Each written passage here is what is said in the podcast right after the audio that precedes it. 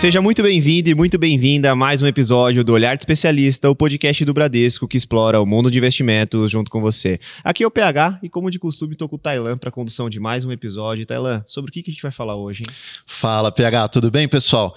É o seguinte, é, antes disso eu gostaria de falar aqui para você que eu sempre fico com uma borboleta aqui no estômago quando a gente está com plateia. Hoje eu tô com algumas, porque além é, de plateia tem vídeo. Exatamente, então hoje a gente está um pouco mais com borboleta aí no estômago, inclusive trouxe um convidado bastante especial por aqui. Antes disso, gostaria de ressaltar a respeito do tema. Hoje a gente vai tratar de um tema bastante especial e essencial, que é o planejamento financeiro de longo prazo e ou para imprevistos. Digo que o tema é essencial porque o tempo ele pode jogar muito a favor do investidor, nesse caso, favorecendo a composição do portfólio, juros sobre juros, enfim, aquela história dos juros compostos, e protegendo-o em um momento da vida em que ele pode precisar bastante e até mesmo protegendo ali os familiares e conhecidos do investidor em questão.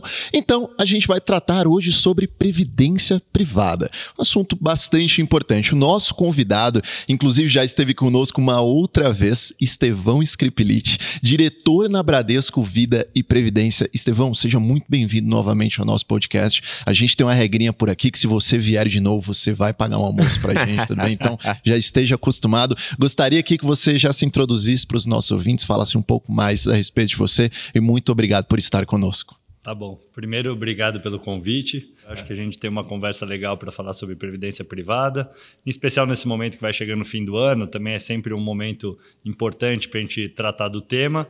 Então, falar um pouco quem sou eu rapidamente, né? Tenho 42 anos, é, tenho três filhos da mesma esposa, um de 14, um de 10 e um de 3 anos, então três meninos. Tem para todos os gostos, tem do, do adolescente, a criança, o mais bebezinho ainda. É, tem alguns hobbies, então gosto de praticar esporte, gosto de jogar futebol. É, minha formação é uma formação de economista, então fiz economia pela Universidade de São Paulo, graduação e mestrado, e fiz quase minha carreira completa aqui dentro do Banco Bradesco. Então comecei no banco, na área econômica, tesouraria, gestão de fundos multimercado na Bran e mais recentemente, nos últimos quatro anos, estou dentro do grupo segurador, então da seguradora do Bradesco, uh, e no último ano e meio como diretor de previdência especificamente. Então já transitei um pouquinho em diversos uh, segmentos e setores aqui do banco e da seguradora. E acho que hoje a gente falar de previdência, eu estou muito feliz no momento que estou na previdência. Acho que a previdência é um instrumento muito fácil de vender porque é quase uma missão uhum. a gente falar sobre é, planejamento financeiro, sobre bem-estar financeiro ao longo da vida das pessoas, planejamento sucessório entre gerações, filhos, netos. Então, acho que a gente tem aqui um tema que é fácil da gente falar, é fácil da gente defender. acho que é uma grande oportunidade de a gente esclarecer eventuais dúvidas que ainda é, continuem. Então, acho que é um pouco isso para a gente colocar a bola em jogo. Bacana, faz todo sentido. Uma pessoa que já passou por diversas áreas aqui do banco, já foi da Asset, já foi do DPEC, Departamento de Economia, agora está na Bradesco Vida e Previdência, acumulando bastante experiência. E, Estevão, o que, que você faz nas horas vagas para dar aquela quebrada no gelo? Enfim, a gente sabe que a rotina de trabalho também é bastante intensa. O que, que você faz aí nas suas horas Ele já vagas? soltou que joga futebol ali é. na apresentação inicial. Eu já me senti participante. Representado, aqui. Né? É, exatamente. Acho que primeiras horas extras são cada vez mais escassas, né? Então elas já foram mais volumosas no passado. Então a gente tem uma rotina é, super é, atribulada, então tem todo o relacionamento com os segmentos do banco que distribuem a previdência, tem todo o relacionamento dentro da seguradora, de, é, junto com as empresas do grupo segurador, os fóruns que a gente participa com recorrência, com reguladores, é, SUSEP, Previc, enfim, todos os reguladores da, da, Previdência Privada. Então, sobra cada vez menos tempo, mas a gente tem que equilibrar a vida, né? E as minhas prioridades no equilíbrio, quando eu tenho um tempo disponível, a prioridade número um é dar um suporte para os filhos. Então, meus filhos praticam esporte, eu sou técnico de alguns deles no, no futebol. Meu mais velho foi para o basquete, deu uma desvirtuada do esporte predileto, mas também estou sempre assistindo os jogos dele de basquete, enfim, seja quando ele joga fora em algum outro clube.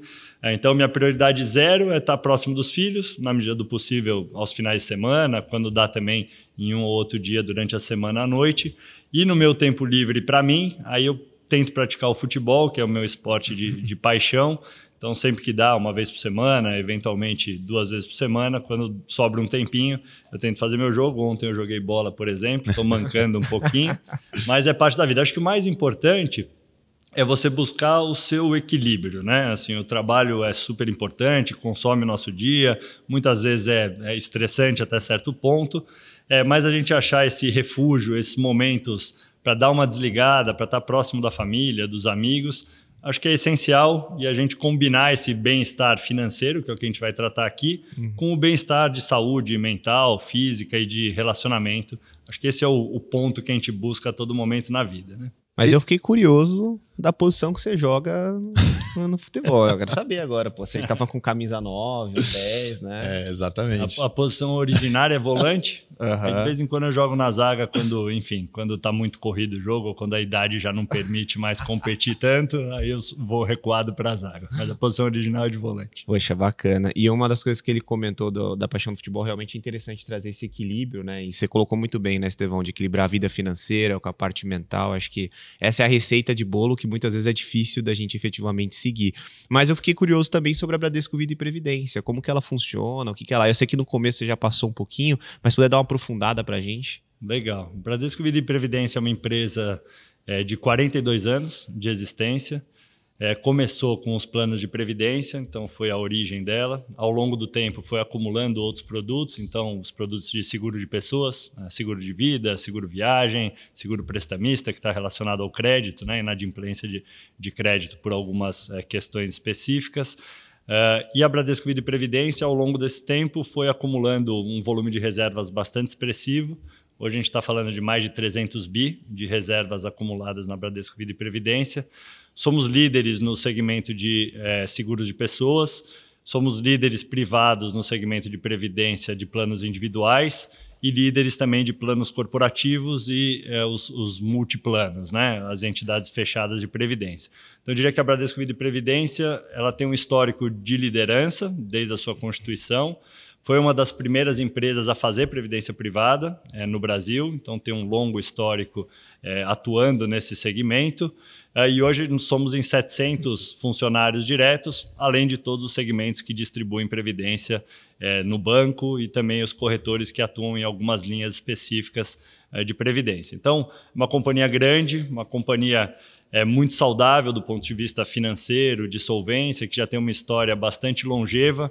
Então, acho que tem tudo a ver com o que a gente vai discutir hoje, que é a segurança de longo prazo, a segurança patrimonial dos nossos clientes, pensando em horizontes é, mais amplos. Então, um pouco brevemente, é um pouco essa a história da Bradesco Vida e Previdência. E, e, esse ponto ele é importante, né, de entender a história, entender o tempo de mercado que possui, porque quando a gente fala de previdência, a gente está falando de um investimento para mais de 30 anos, muitas das vezes, né? Então é importante você saber que com o que, que você está investindo, a história que está por trás, o processo de longevidade, o tamanho da instituição, porque não adianta nada você fazer esse investimento hoje e não pensar nisso lá na frente, porque vai que essa seguradora eventualmente não pode estar tá aqui mais, né? Então é um ponto que você tem que levar em consideração na tomada de decisão, né? Acho que só também complementando um pouquinho dos nossos grandes números, o que uhum. mais nos orgulha hoje é, primeiro, atender mais de 13 milhões de clientes. Acho que esse é o nosso gol no final do dia, é atender o maior número de pessoas possíveis, é democratizar o acesso de previdência, seguro de vida, o máximo possível para a população brasileira. Então, 13 milhões de uhum. pessoas é gente para caramba. É, e, além disso, o que a gente retorna para a sociedade. Então, quase 35 bilhões de reais por ano de pagamento de sinistros, de benefícios, de resgates de previdência, eh, de renda para aposentadoria. Então, somos os maiores pagadores do Brasil também de benefícios, de seguros de pessoas e de previdência. Então, acho que essa é a nossa missão e acho que de alguma forma a gente tem sido exitoso ao longo do tempo de cumprir essa missão de acessar cada vez mais gente e de prover essas pessoas é, de uma estabilidade financeira e de um equilíbrio financeiro adequado ao longo da vida. 35 bilhões é zero para caramba, então. É bastante coisa, atendendo 13 milhões de pessoas. Você tem ali mais de um décimo da população atendida pela BVP. É um, é um número muito relevante. É, e aproveitando que a gente está falando de números e já vindo aqui para nossa pauta, Estevão, a gente teve um ponto quando a gente estava montando aqui o que, que a gente ia conversar, como que a gente ia guiar, que chamou muita atenção, que é que 1% apenas dos aposentados eles conseguem arcar com seus próprios custos. Isso foi um estudo feito por alguns cruzamentos de dados pelo IBGE e chamou muita atenção, porque o INSS é algo que efetivamente quem tem o regime CLT já tem isso garantido, entre aspas, ali quando chegar no período de aposentadoria, mas pelo, por esse número né, já fica provado que só isso não basta vasta, né? Eu queria saber por que, que você acredita que tem essa dificuldade do brasileiro e pensar na aposentadoria, ou seja, pensar que às vezes só o INSS não é o suficiente, né? Acho que tem alguns temas aqui, né? Acho que o primeiro deles, a gente vem passando por uma transformação demográfica muito acelerada. Então, uhum. meus pais, eu tenho hoje um pai de quase 80 anos de idade, minha mãe 65 anos. Eu tenho certeza que hoje eles olham e falam, putz, não esperava estar tá tão bem com a idade que eu tenho hoje em dia e imaginar que eu vou é, além, né? Vou ainda mais longe. Então, acho que tem uma questão de longevidade. Acho que todo mundo se preparou para viver X e está uhum. vivendo X mais 10 anos, X mais 15 anos. Então aqui acho que não é nem uma coisa irracional de, ó, não me preparei bem, é que na verdade eu imaginava que ia viver menos do que eu realmente vou viver, graças a Deus. Essa é a parte boa. A parte ruim é que você vai ter que lidar um período mais longo de tempo com a sua aposentadoria, com um período não laboral, digamos assim, que você não está a pleno vapor uhum. no mercado de trabalho. Acho que essa é a primeira, a primeira questão. A segunda questão é o próprio benefício da previdência pública. Acho que todo mundo imaginou ao longo do tempo que a previdência pública ia garantir determinado volume de recurso e pelas questões fiscais que a gente conhece, não precisa explorar aqui, é, esses recursos vão ser menores, porque o benefício público é, vai atingir cada vez mais gente e, portanto, você vai ter que pagar, em média, menos para cada um dos indivíduos. Então, acho que tem essas duas coisas iniciais, que é todo mundo está vivendo mais e você tem um regime de previdência pública que vai te remunerar menos do que você imaginava que ia te remunerar. Em, em é, complemento a isso, acho que é uma questão de educação financeira. E a gente vê aqui uma distinção bastante grande entre gerações, né? Uhum. Meus pais não se programaram muito para pensar, pô, o que, que eu preciso fazer para a hora que chegar lá o dia D, uh, meu, meu período de terceira idade, eu estar tá confortável e não depender do setor público e estar tá resolvido. Acho que hoje a gente já tem um pouco mais essa consciência, até porque as coisas vêm se transformando, e eu vejo as gerações mais novas já chegando com essa preocupação muito mais enraizada, de ó, desde o início, desde jovem, preciso começar a acumular recurso, a poupar, porque eu sei que lá na frente eu não posso contar mais tanto quanto eu gostaria é, com a previdência pública. Então acho que tem um pouco todas essas questões, e além disso, um pouco do brasileiro mesmo, que é um imediatista, né? Assim, tem uma taxa de sacrifício baixa. Ninguém gosta de é, deixar de fazer uma viagem ou deixar de comprar alguma coisa é, eh, para poupar para o futuro. Então, o uhum. brasileiro tem um pouco ainda esse perfil de uma visão imediatista de usufruir o curto prazo e viver meio no limite, sempre achando que as coisas vão dar certo, que vai estar tudo bem. E a gente sabe que a vida é um pouco mais complexa que isso. Então, acho que é uma questão cultural da gente ir educando as pessoas e geração após geração, todo mundo está mais preparado para não depender tanto da previdência pública, não depender tanto do suporte eventual de familiares e amigos, que é onde recai a conta no final do dia, na hora que a coisa aperta, e todo mundo conseguir se equilibrar mais individualmente, a gente ter um sistema e uma, um bem-estar social melhor para todos. Acho que essa é o nosso, a nossa missão aqui de longo prazo. Uhum. Não, é, e esse ponto do brasileiro ser imediatista ele é interessante porque ele também está ligado muitas vezes a topar a própria decisão do aporte, né? Então, o fator que muitas vezes ele é importante, que às vezes o brasileiro não pensa, é o fator tempo. Né? O exponencial tempo ele é mais forte muitas vezes do que é mesmo, até mesmo exponencial de rentabilidade, né, Telão? Sim, sim, com certeza. É como a gente costuma falar, o maior inimigo do que você quer amanhã é o que você quer hoje. Né? Então, esse imediatismo das pessoas. E essa questão do longo prazo é muito importante, as pessoas não conseguem conseguem tangibilizar isso. É, é, difícil as pessoas elas conseguirem visualizar que investindo mais cedo, o tempo joga muito mais a favor delas. E aí a pessoa visualizando, por exemplo, um valor de um milhão de reais acumulando em determinado tempo, aquilo se torna um objetivo. E quando o objetivo ele é forte o suficiente, o porquê ele se torna um pouquinho mais fácil. Né? Então, para algumas pessoas observar aquele objetivo, aquele valor em questão, e você mostrar para ela, olha, você consegue acumular tanto se você começar a poupar agora e você com certeza vai ter que poupar bem menos mensalmente. Né? Utilize o tempo a seu favor. Né? Isso é muito importante. Agora, Estevão, fala aqui pra gente qual é a diferença da Previdência social é, com a previdência privada. Enfim, como que uma pode complementar a outra? A gente sabe que a previdência social tem um seu determinado limite, é, na questão de proteção, na questão de pensar mais no longo prazo. Enfim, se você puder estruturar esse assunto aqui para gente. Tá bom. São, são duas coisas bem distintas e complementares, né? A Previdência Social, o regime de seguridade social do Brasil, foi construído num regime de mutualismo. O que, que significa isso? É, os jovens contribuem para pagar a aposentadoria ou dos idosos ou alguém que teve alguma doença que não possa trabalhar. Então é um regime quase de um acordo intergeracional entre aqueles jovens que contribuem e os idosos que se beneficiam.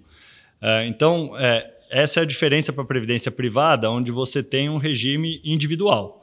Então, o Estevão fez a contribuição lá para um plano de previdência privado, o recurso é do Estevão e quando ele for fazer o resgate ou a conversão em renda, é um recurso que está direcionado para ele, para quanto ele acumulou ao longo do tempo, seja num plano individual, seja num plano corporativo que as empresas também oferecem e que tem a cotização individual de cada pessoa dentro do plano corporativo. Então, acho que tem essa grande diferença. No sistema público, você está compartilhando com um monte de gente, um risco do sistema, é, quanto que vai dar para pagar para todo mundo no final das contas, e muito provavelmente aquele que está contribuindo, que é uma fração da população total, não vai ter o benefício integral, porque ele vai ter que contribuir também pelo, por aqueles que não contribuíram ao longo do tempo, que vão ter uma remuneração também mínima associada à previdência social. Então eu diria que a previdência privada ela é um esforço complementar sabendo que a previdência pública não será suficiente. Hoje o teto da previdência pública é um pouco acima de 7 mil reais. Isso se você contribuir por um longo período de tempo, de 20 a 65 anos, sem interrupção, no mercado formal de trabalho, com um salário elevado. Então, se tudo der certo, melhor dos mundos, 7 mil e poucos reais você vai receber ao longo da sua vida pela previdência pública, bruto. Líquido menos do que isso. Então, assim, esse é o melhor dos mundos. A média de remuneração do sistema público é um pouco abaixo de dois mil reais. Então, essa é mais a realidade de todo mundo. Quanto você pode contar na média hoje com o sistema público? Em torno de dois mil reais. Isso dá um pouco a dimensão da importância de você ter fonte complementar de renda. E aí a previdência privada talvez seja o um instrumento mais poderoso como fonte complementar de renda de longo prazo, pelos atributos de tributação favoráveis, ausência de come-cotas, facilitação sucessória, que depois a gente pode até explorar um pouquinho. Mas acho que é um, um pouco isso. Assim, as, as duas fontes são complementares. Normalmente você parte do que você imagina que vai ser a sua previdência pública, que está mais ou menos garantida, mesmo que o mínimo, e aí você vai ver o esforço complementar que você vai precisar na previdência privada, que é um dos instrumentos mais eficientes para fazer esse complemento uma média de dois mil reais por pessoa na Previdência Social. É realmente um valor que é levemente superior a, a, um salário mínimo, um pouco superior ali. E principalmente quando a gente trata das grandes capitais. É, grandes capitais, em geral, têm um custo de vida bastante elevado. Então, a gente pode sim levar em consideração que é, é necessário um complemento nesses dois mil reais na média. Ainda levando em consideração, por exemplo, que o nosso sistema de previdência social, a todo momento, ele passa por reformas. Então, as pessoas aqui no Brasil, elas estão vivendo mais, a medicina, ela está avançando, as pessoas estão se cuidando necessariamente nesse sistema que você mesmo informou, que as pessoas que estão na base, elas têm que trabalhar para contribuir para as mais idosas, necessariamente terão mais idosos idosos na população, que no Brasil é uma questão de evolução, uma pirâmide etária, né? Se a gente observar, por exemplo, dos países desenvolvidos, tem muito mais idosos na população. É uma tendência acontecer isso aqui no Brasil também, e gradativamente as pessoas elas terão que se aposentar mais tarde, 65, 67 anos, 70 anos e aí por diante, porque senão o sistema ele pode entrar em um colapso. Uhum. Não, e uma outra coisa também ainda nessa linha, né, é que as pessoas elas pensam muitas vezes que ah, não, quando eu ficar idoso, meu custo de vida ele vai reduzir. Só que até a gente conversou aqui, né, Estevão, o custo ele troca de bolso, né? Porque, na verdade, você, quando fica mais idoso, você tem muitas vezes custo com saúde, que sobe consideravelmente. Às vezes você tem o neto, ou Sim. os netos, né, que você eventualmente ali tem a parte de presentes, de cuidados e tudo mais. Então, na verdade, o seu custo de vida ele se mantém ou muitas vezes ele aumenta, se mostrando cada vez mais necessário ter um plano complementar à aposentadoria social, né, uhum. é, acho que aqui tem algumas questões que vocês trouxeram que são muito relevantes da gente abordar a primeira velocidade do envelhecimento populacional no Brasil. Tem, tem um estudo que mostra que o Brasil é o país que envelhece de forma mais rápida, só comparável ao Japão depois da Segunda Guerra Mundial, que ninguém queria ter filho, enfim, um trauma gigantesco social no Japão, e a política de filho único na China, que você restringiu e ninguém podia ter mais filho, então um envelhecimento muito rápido. Então, fora esses dois episódios extremos, o Brasil é a história de envelhecimento populacional mais rápido de todos os países é, do mundo. Inclusive Estados Unidos, Europa. Então a gente está num processo realmente de transição demográfica muito acelerada e provavelmente em 10, 20 anos a gente vai ter um problema real que já está contratado, digamos uhum. assim, não tem muito o que fazer. Em relação ao custo de saúde, é bastante interessante, porque a gente sempre tem a intuição que conforme a tecnologia melhora, as coisas deveriam baratear. Só que na saúde, a tecnologia melhorar implica você demandar mais coisas. Então, demandar mais serviços, mais diagnóstico, mais exames. E no final do dia, isso gera um custo agregado maior e não menor. Uh, e você tem um crescimento exponencial de quanto você usa uh, desse sistema de saúde. Então, normalmente, entre 65 e 75 anos, você pode até ter uma redução de custo de vida. Mais de 75 anos em diante, você tem uma aceleração exponencial das suas despesas com saúde e isso gera um, um, um, custo de vida eventualmente até maior do que quando você tinha 55, 60 anos.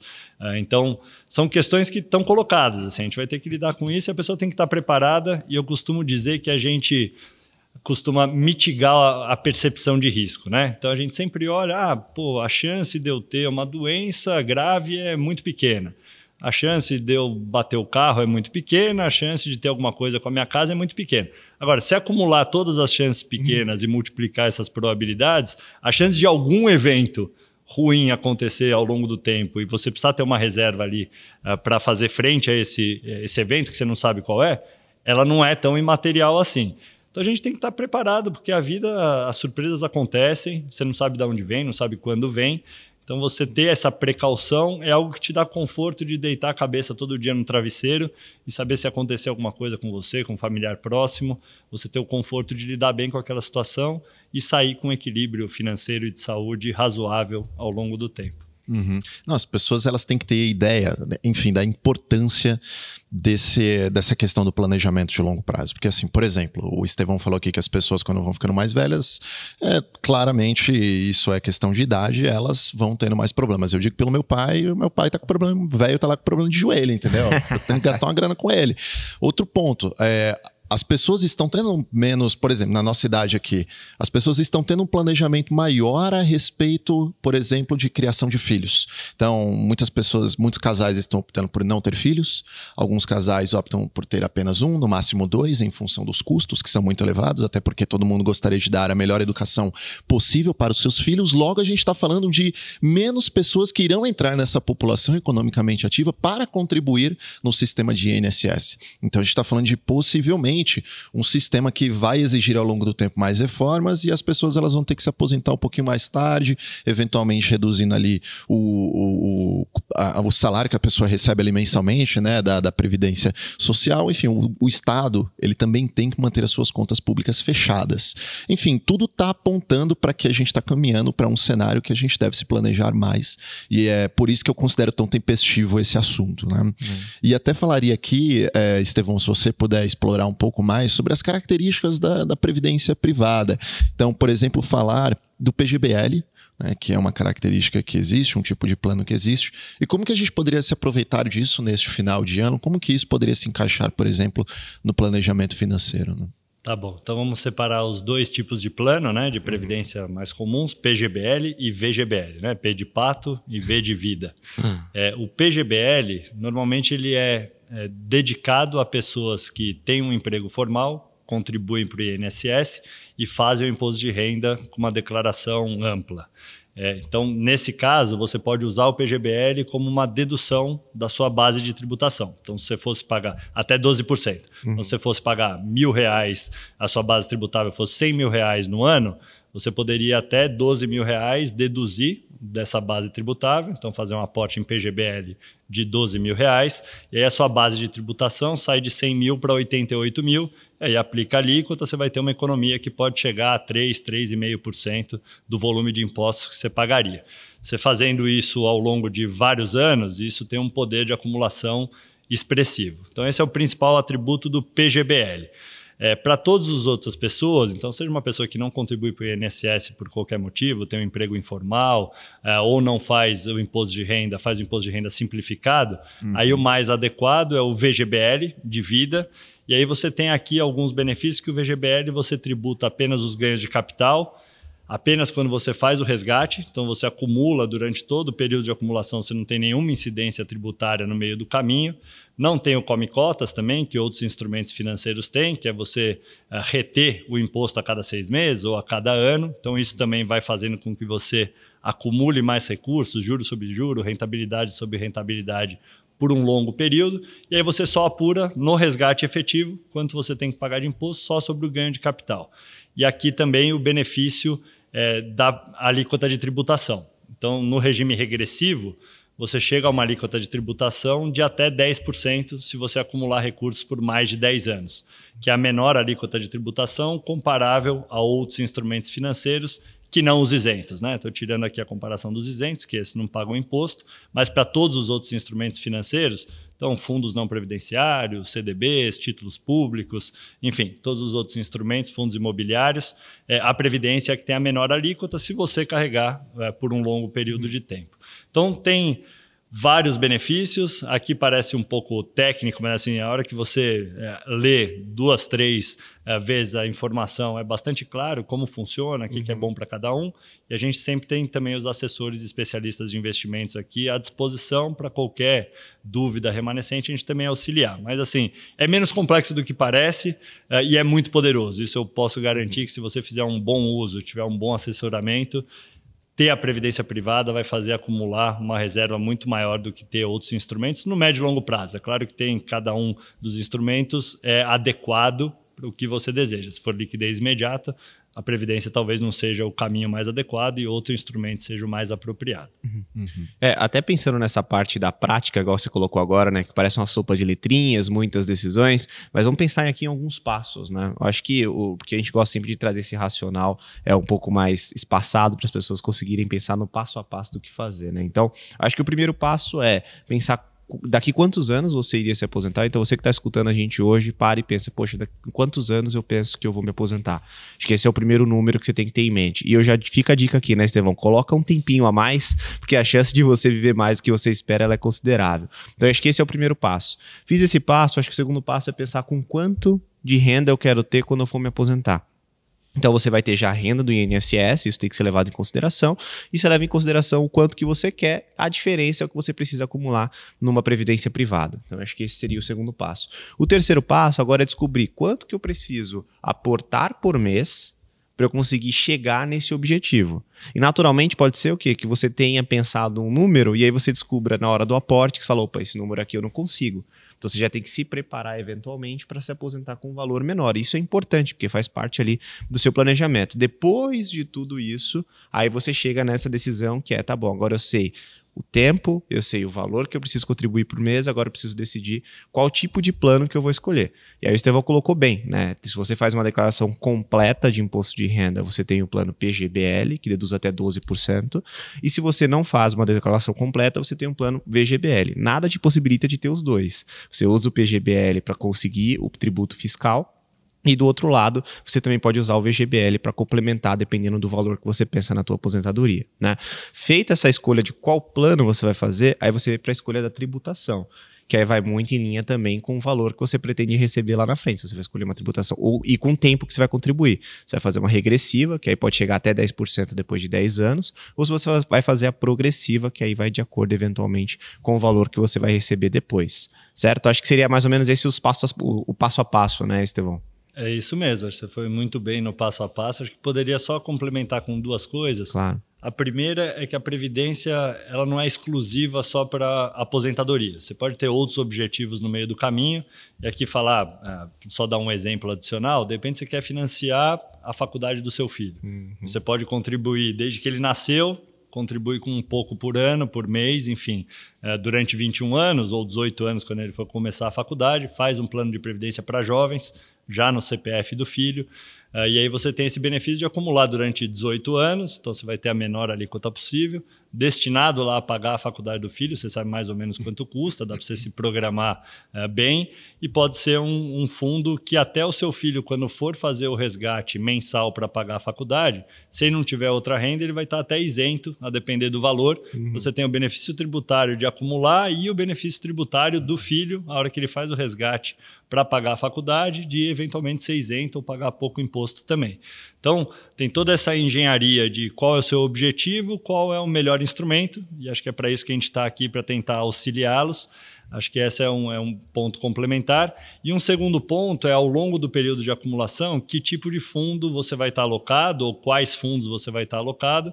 E acho que tem um pouco de você entender o perfil de cada cliente, qual a tolerância a risco, porque na Previdência também a gente tem múltiplos tipos de fundos, né? Tem para todos os gostos, do uhum. conservador uhum. na renda fixa ao fundo mais arrojado de ações, diversificação global, tem para todos os gostos. Então também acho que no meio do caminho quem é você, qual a sua tolerância a risco, para você fazer essa gestão é, de alocação em fundos de previdência mais eficiente possível também ao longo do tempo. Boa, boa. Colocar esse corte para Sofia daqui a alguns anos. É, exatamente. Não, então eu quero dar um exemplo prático aqui, porque é o seguinte: aproximadamente, acho que foi uns três anos atrás, eu ouvi a minha colega, que inclusive já participou aqui conosco do Olhar de Especialista, Maria Flávia, falando a respeito de como você poderia utilizar a Previdência para você ter um benefício fiscal, enfim. E aí eu fiz isso com a Sofia, minha filha. Ela tem dois anos. É, eu pretendo pagar, por exemplo, a faculdade dela com o recurso que eu vou acumulando ao longo do tempo com a Previdência. Hoje ela tem dois anos. Digamos que ela entre na faculdade com 20 anos, por exemplo, daqui 18 anos. Então, eu faço um plano, como eu faço a declaração completa, eu contribuo com o PGBL, obtenho o benefício fiscal muito bem citado aqui pelo Estevão. Como eu irei possivelmente utilizar o recurso por, é, daqui a mais de 10 anos, eu faço o sistema regressivo porque lá na frente eu serei tributado em 10%. Então, olha só que bacana isso. Eu consigo contribuir em um investimento que a tributação ela é baixa em 10%, eu consigo ter um benefício fiscal retirando ali da minha base do imposto de renda, eu consigo definir a diversificação de portfólio, uhum. porque como é para longo prazo, eu posso utilizar isso ao meu favor, então eu faço um portfólio 60 40, coloco 60% em renda variável, 40% em renda fixa. Como é para longo prazo, renda variável tem mais espaço para as oscilações de curto prazo, eu não ligo muito para aquilo, já que é voltado realmente para um prazo mais longo, e não tem comicotas. Isso é muito incrível. Come cotas é algo que existe em maio e novembro na maioria dos investimentos. Quem investe, enfim, deve saber a respeito disso e a não incidência nisso em um plano de previdência contribui bastante. E, Estevão, levando em consideração esse contexto, eu queria entender quem que deve levar em consideração previdência privada. Aquela pessoa, apenas a pessoa mais jovem que quer acumular ao longo do tempo, uma pessoa de meia idade, uma pessoa mais idosa, quem que deveria levar em consideração é, previdência nesse caso? A gente costuma brincar que a Previdência é um instrumento democrático e serve para todos. Então, cada um com seu objetivo. Então, desde a criança acumular para algum objetivo de escola ou mesmo para acumulação é, mais longeva possível, até a pessoa que está em fase laboral se preparando para aposentadoria e também os atributos de previdência para o período de aposentadoria, os tipos de renda, renda por prazo determinado, renda vitalícia. Você pode deixar a renda também para os seus beneficiários, seu filho, seu cônjuge, enfim, tem várias possibilidades de renda que também são poderosas para você disciplinar a sua aposentadoria. Às vezes a pessoa não quer fazer um resgate único, ficar com aquele dinheiro na mão e eventualmente o dinheiro acabar antes do tempo, né? antes das suas necessidades. E você, de repente, fazer uma conversão numa renda sistemática mensal que te dê o conforto para viver e por um período longo de tempo, às vezes é mais disciplinado do que você fazer um resgate total e ficar com aquele dinheiro na mão que pode se esvair é, rapidamente se você não tiver o controle. Então a Previdência tem esses vários atributos de disciplina e organização financeira para as várias gerações e tem um atributo muito importante que é o sucessório. Então, para as pessoas uh, que têm essa preocupação geracional, né, de deixar alguma coisa para o seu filho, para o seu neto, para a sua cônjuge, a Previdência tem uma facilidade muito grande. Está fora do espólio, é, você consegue o dinheiro em até 30 dias, você consegue a liquidez num período normalmente de dor, o falecimento de alguém é um período que a família precisa se reestruturar e você ter a Previdência com a liquidez lá do instrumento facilita muito essa transição para a família passar da forma mais tranquila possível nesse momento agudo de dor, enfim, de, e de tristeza. Então, eu diria que a, a, gente costuma sempre brincar, né? Quando, quando é o momento ideal para eu começar a previdência? Já passou, foi ontem. é, quanto antes, melhor. Como o PH bem colocou, o tempo é poderosíssimo. Então, se você começar com 500 reais com zero anos, em 65 anos, você acumula mais de 3 milhões de reais. Você começar com 20 anos, daí cai para um pouco menos de um milhão de reais. Então, é exponencial né, a acumulação ao longo do tempo. Então, quanto antes começar, é o melhor dos mundos. E hoje a gente consegue, tudo a gente é, programa para pagar mensalmente. O celular, é, a televisão, a escola dos filhos. Não tem por que a gente não programar, fazer um aporte mensal recorrente em previdência. Você programa uma vez na vida vai estar tá lá estabelecido, vai cair lá na sua conta e você vai resolver muito provavelmente o seu futuro de uma forma mais é, razoável. Então, todo mundo que puder abdicar de um churrasco, uma viagem por mês, enfim, é, ir ao tomar uma cerveja a mais, cara, faz isso na previdência, que assim você não vai se arrepender ao longo do tempo de um pequeno sacrifício que se paga muito no tempo. Então, acho que a provocação é para uma vez na vida para para analisar, vê o que, que é o mais razoável, faz a programação para recorrência de contribuição, que isso já é um grande passo para você contratar um futuro mais equilibrado e mais tranquilo para você e a família. Essa questão da recorrência é importante porque às vezes as pessoas têm dificuldade justamente por não ter ali um boleto para pagar por mês na hora de tomar a decisão de investimento. Quando você coloca uma recorrência, aquilo vira como se fosse um boleto que todos os meses você, todo mês você está pagando. E naturalmente você acaba não contando com aquela renda a partir de um determinado momento e aquilo vira natural para você. Então é uma dica super relevante que você está trazendo aqui para as pessoas que é justamente fazer essa programação. E ainda falando sobre a sucessão, tem a questão eventualmente, e, claro, né, de não entrar no inventário, eu acho que é um dos principais pontos aqui de benefício benefício, dependendo do estado tem o ITCMD também que acaba sendo isento, né? Mas uhum. tem um uhum. outro ponto importante que é justamente a reversão de renda para o beneficiário de forma vitalícia. Acho que esse é uma, uma parte muito importante também da, da Previdência. Então você consegue reverter uma renda que você recebe, por, por exemplo, para o seu beneficiário de forma vitalícia, caso você venha a falecimento. Então esse também é um benefício bem relevante dentro dos planos de Previdência. Uhum. Né? Vitalícia ou por um prazo certo, uhum. ou você pode simplesmente resgatar todo aquele recurso e utilizar a sua maneira, que algumas pessoas também acabam fazendo. Mas, assim, isso que o Estevão falou sobre o momento ideal para começar é ontem, eu acredito muito nisso, porque assim, eu comecei a contribuir com a Previdência, e quando você vê o recurso entrando ali no investimento, e aí você vê ele entrando no próximo mês, você vê o seu dinheiro crescendo, aquilo é prazeroso, aquilo é legal, você consegue tangibilizar aquilo na tela do seu celular.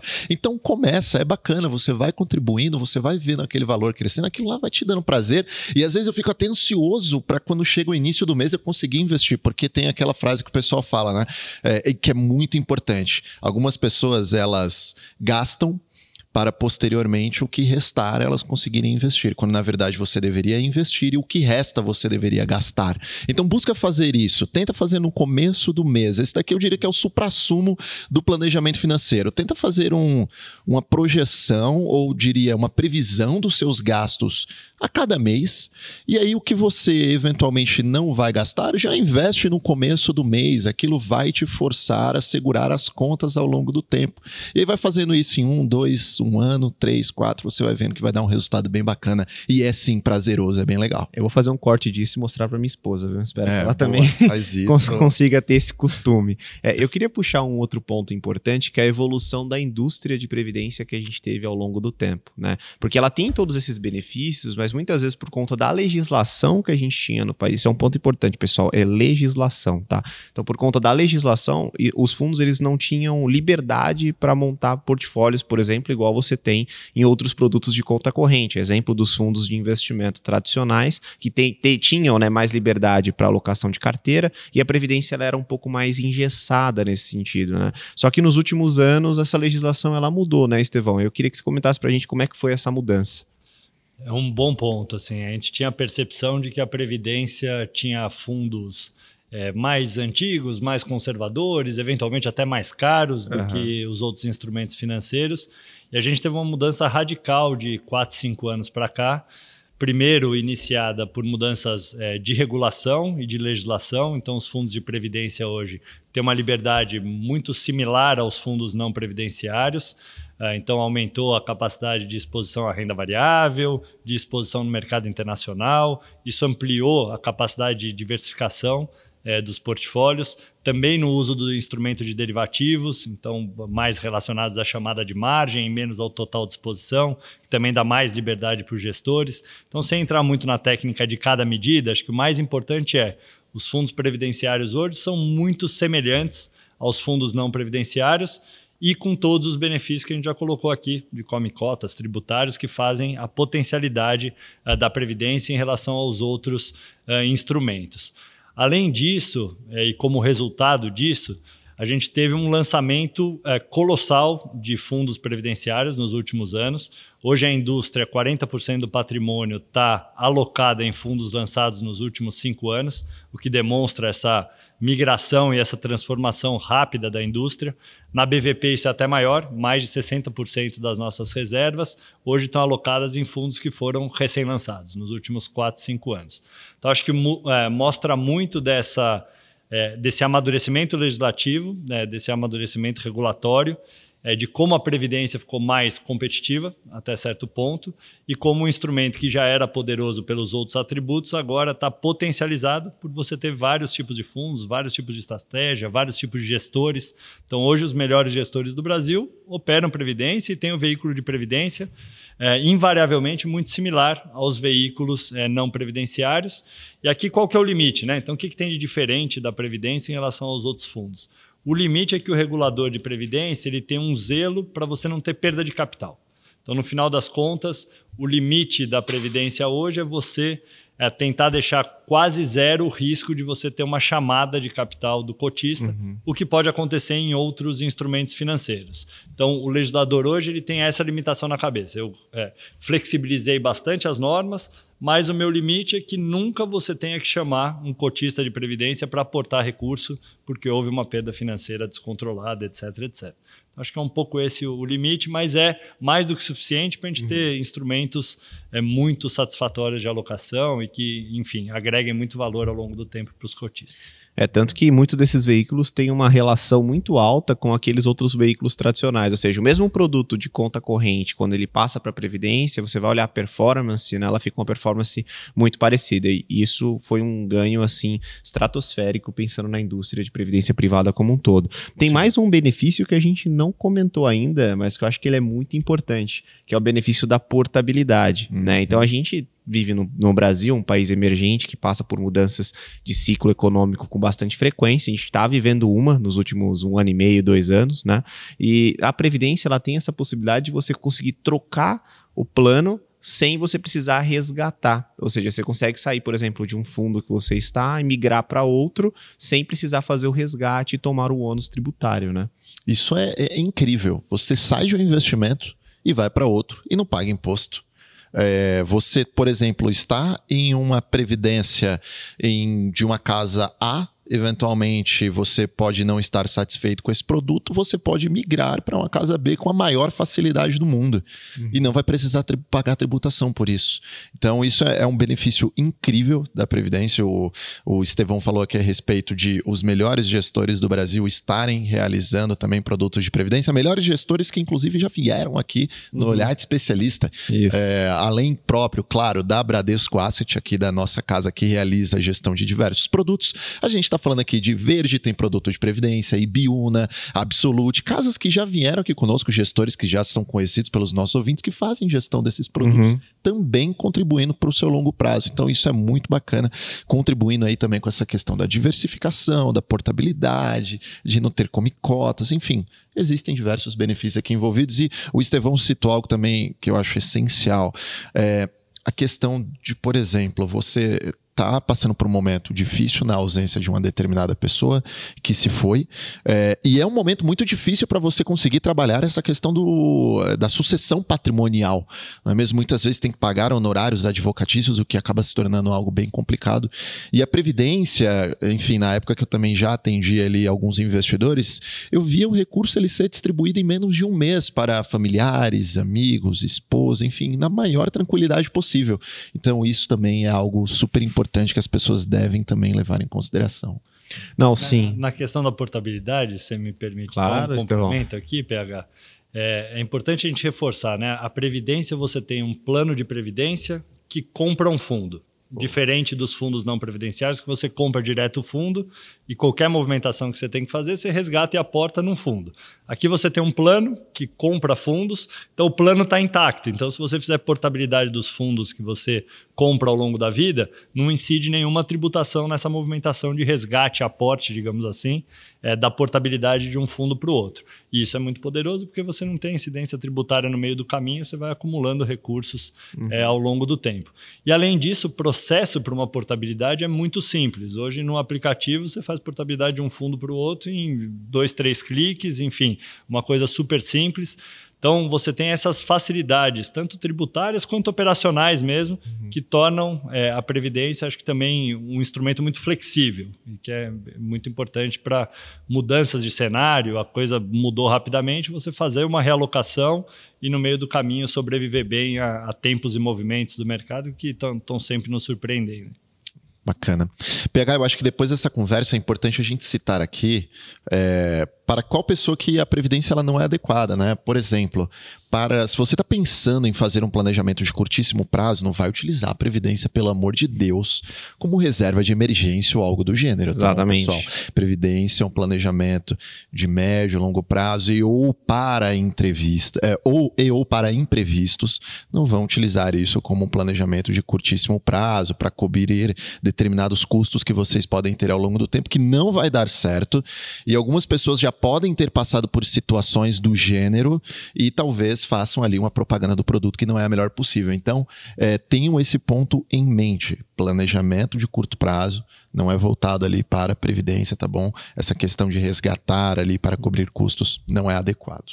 Não, é, isso é, um, é realmente um disclaimer importante, né? E quem ficou curioso nessa parte de planejamento, volta um episódio, a gente fez um, um episódio sobre planejamento financeiro antes desse, que naturalmente lá a gente aborda como que você encaixa cada produto pensando no planejamento, e aí lá vai ficar evidente, né, que a previdência é mais para esse planejamento de médio, longo prazo. Mas eu não uhum. podia deixar de trazer uma questão aqui que não está na pauta, quero surpreender o Estevão, mas ele tem uma expertise enorme na parte econômica, que é justamente como que está a perspectiva dele hoje. A gente falou muito dessa questão de o plano de previdência tem a liberdade de você conseguir fazer as portabilidades e adequar a sua carteira de acordo com o ciclo que a gente está vivendo. E é sobre isso que eu queria saber como é que está a sua visão para o ciclo que a gente está atual, Estevão. Não estava na pauta, mas vamos ver se a gente consegue é, desenrolar aqui. Uma conversa com você, pega. é, vamos lá. É, eu acho que o cenário hoje, olhando primeiro o cenário global, né? Acho que é um uhum. cenário em que está claro que o ciclo de juros, de aumento de juros no mundo, está chegando ao fim. Acho que tem um processo de desinflação que ele é gradual, mas tende a acontecer. Então, uhum. o preço de commodities já reverteu, a atividade econômica mundo afora também está cada vez um pouco mais lenta. Então, acho que a gente vai discutir ao longo desse fim de ano e começo do ano que vem qual que é o momento que lá fora você vai discutir queda de juros e eventualmente uma flexibilização gradual desse ciclo recente uh, de aperto monetário muito grande que aconteceu. Então, acho que para mercados isso é bom. Assim, você olha para frente e vê que o próximo movimento é um movimento de queda de inflação, queda de juros, que é, o que é bom para preço de ativos de forma geral. É, aqui no Brasil, acho que a gente está um passo à frente, né? A gente foi o país talvez que tenha começado o ciclo de aumento de juros mais cedo e tenha ido mais longe, e agora a gente está na fase reversa, ou seja, a gente é um país que foi um dos primeiros a cortar juros, provavelmente tem um ciclo longo de queda de juros, uh, acho que vem aí vários cortes de meio ponto percentual, se a coisa não, não mudar muito, acho que a gente entra o ano com uma perspectiva de que ó, a inflação está ok, não é o nível que a gente gostaria, não é a meta, é um pouco acima da meta, mas isso já permite por si só um juro cadente por um longo período de tempo. E a atividade econômica, eu estou sendo surpreendido para cima, acho que o mercado inteiro, então acho que a desaceleração que a gente imaginava está sendo até menos intensa.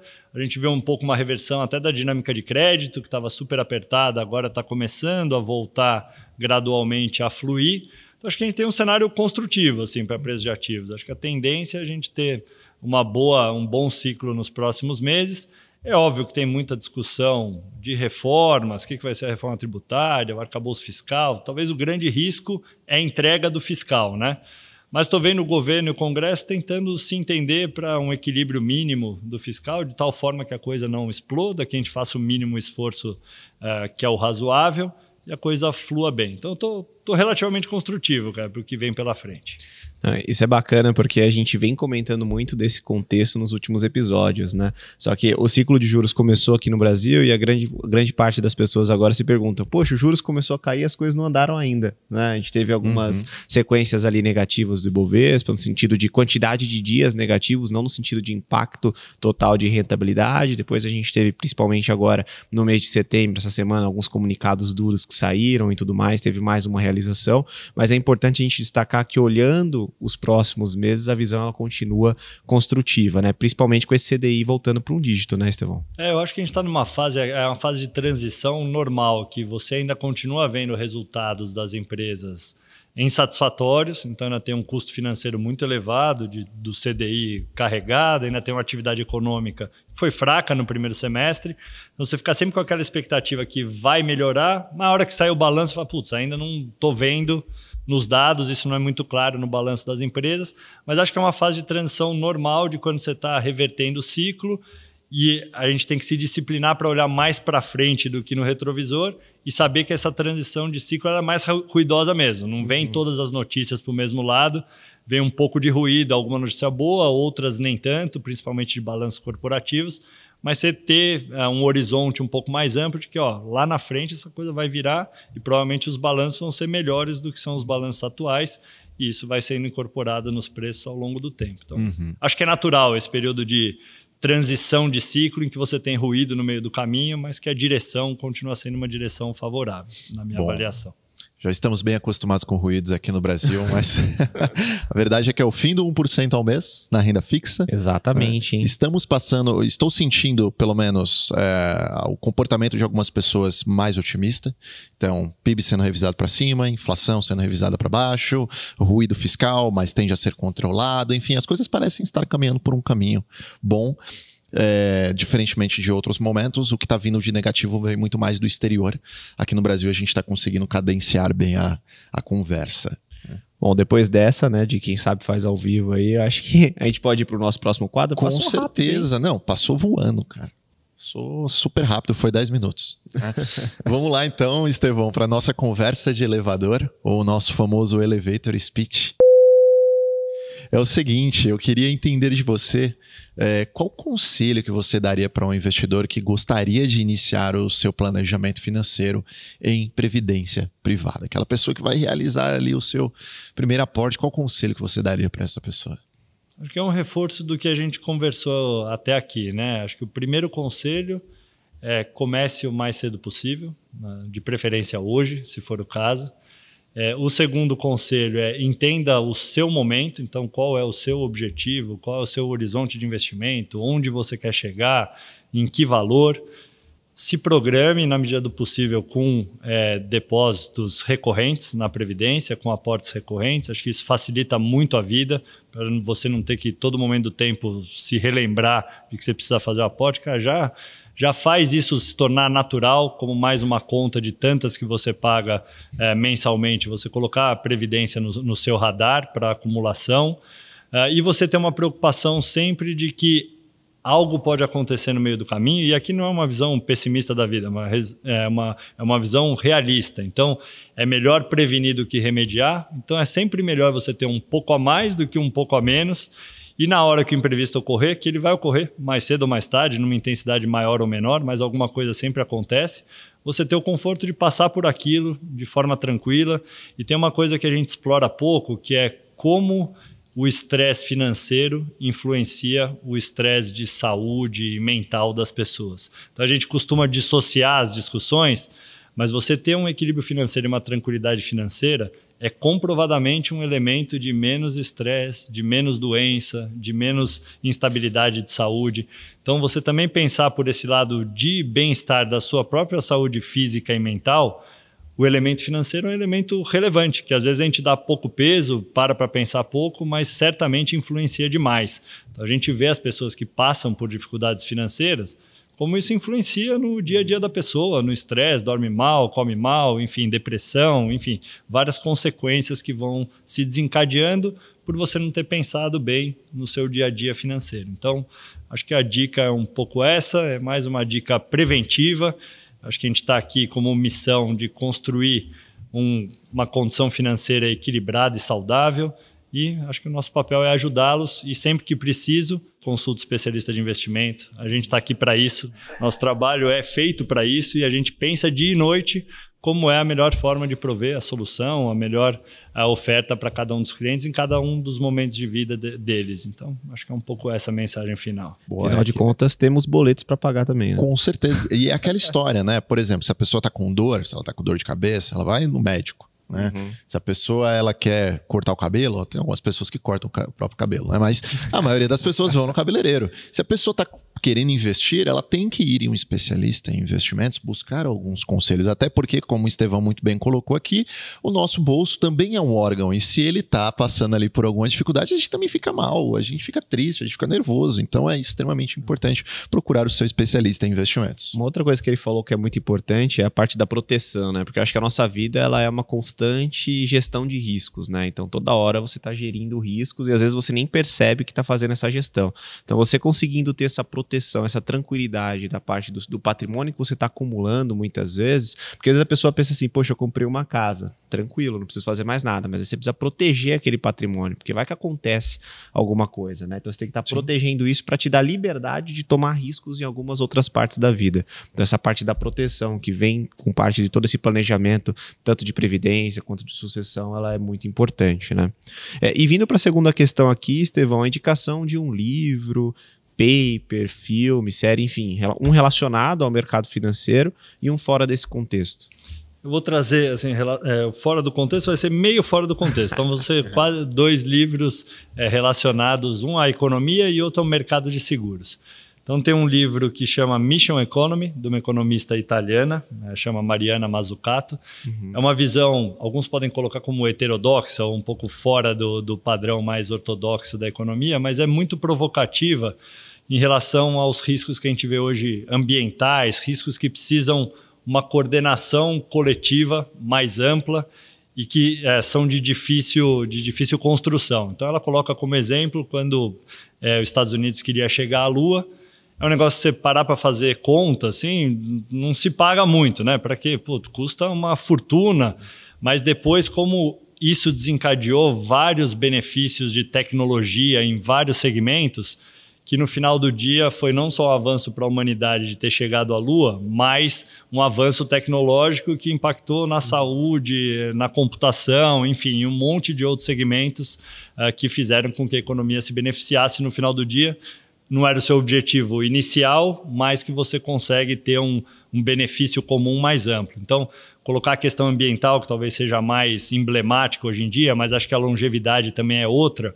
Assim, como é que a gente consegue construir soluções coletivas que talvez individualmente a gente não consiga é, dar é, soluções, para que a coisa funcione bem, para que a gente mitigue o risco ambiental, a gente continue tendo uma economia saudável e do ponto de vista de longevidade a mesma coisa, né? Que políticas públicas podem ser pensadas eventualmente até de forma supranacional. Então acho que a questão ambiental não depende de um país fazer, todo mundo tem que estar engajado em fazer junto e você deixar meia dúzia de países fora eventualmente não soluciona o problema. Então é um livro super provocativo e bem interessante.